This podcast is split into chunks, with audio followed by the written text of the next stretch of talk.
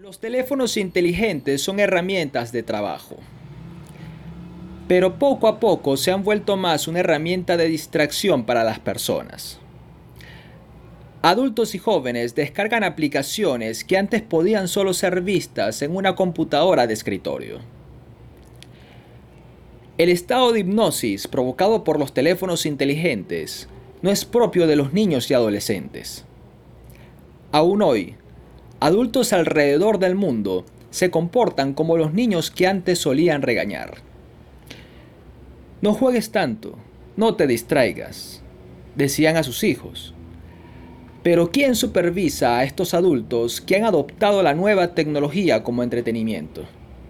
Tal como un niño adoptaría los videojuegos como distracción. En febrero de 2021, la BBC publica una entrevista hecha a Nicholas Carr, escritor especializado en tecnología. En ella se cita, El uso de esta tecnología, Internet, tiene grandes repercusiones mentales porque nos roba nuestra atención. Y eso hace que pensemos más deficientemente.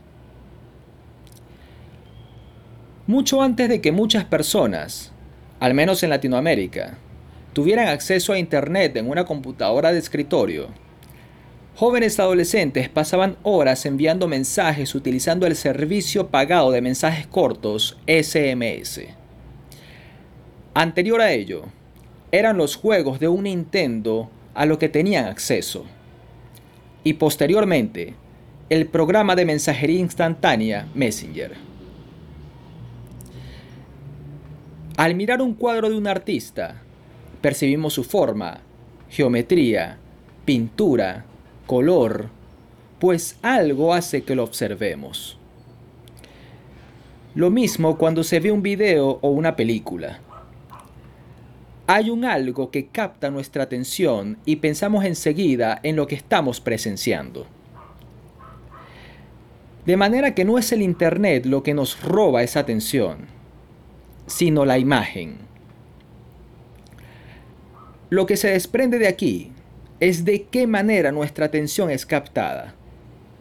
Pues no es lo mismo admirar durante varios minutos los cuadros de un artista admirar videos chistosos en Internet. La misma atención es robada, pero empleada de forma distinta. En enero pasado se conoció la noticia de una niña muerta por asfixia en el sur de Italia, cuando decidió participar en un challenge inventado, que de nada serviría decir el nombre, pues es probable que surja otro. No es lo mismo admirar durante varios minutos los cuadros de un artista, admirar videos chistosos en Internet. Habíamos leído. Y lo que la niña contempló es ejemplo de la manera en que algo capta nuestra atención. La imagen del sacrificio de pertenecer a algo o alguien es tentador. Pocos likes o views no ser notado o pasar más bien desapercibido, ignorado, es sinónimo de fracaso precoz para algunas mentes adolescentes.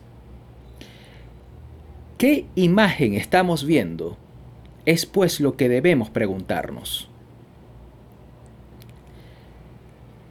Pero no es esto una ocurrencia propia en Internet.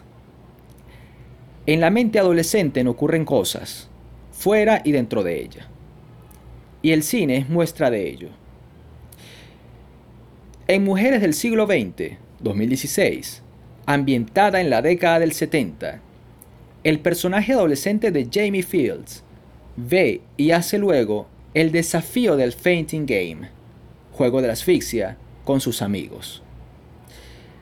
Al hacerlo, Jamie se desmaya y se despierta después de casi 30 minutos, pero en el hospital.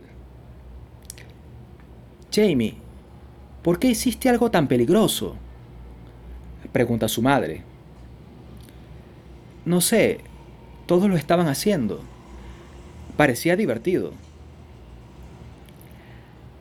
Antes de terminar la conversación, su madre le recuerda la muerte que pudo haber sido. A lo que él responde, no necesitas preocuparte por mí. El estado de distracción es natural en la mente infantil y adolescente. Lo que ayer se podía ver en pocas cantidades, hoy se ven innumerables de ellas. De nuevo, es la imagen lo que capta la atención.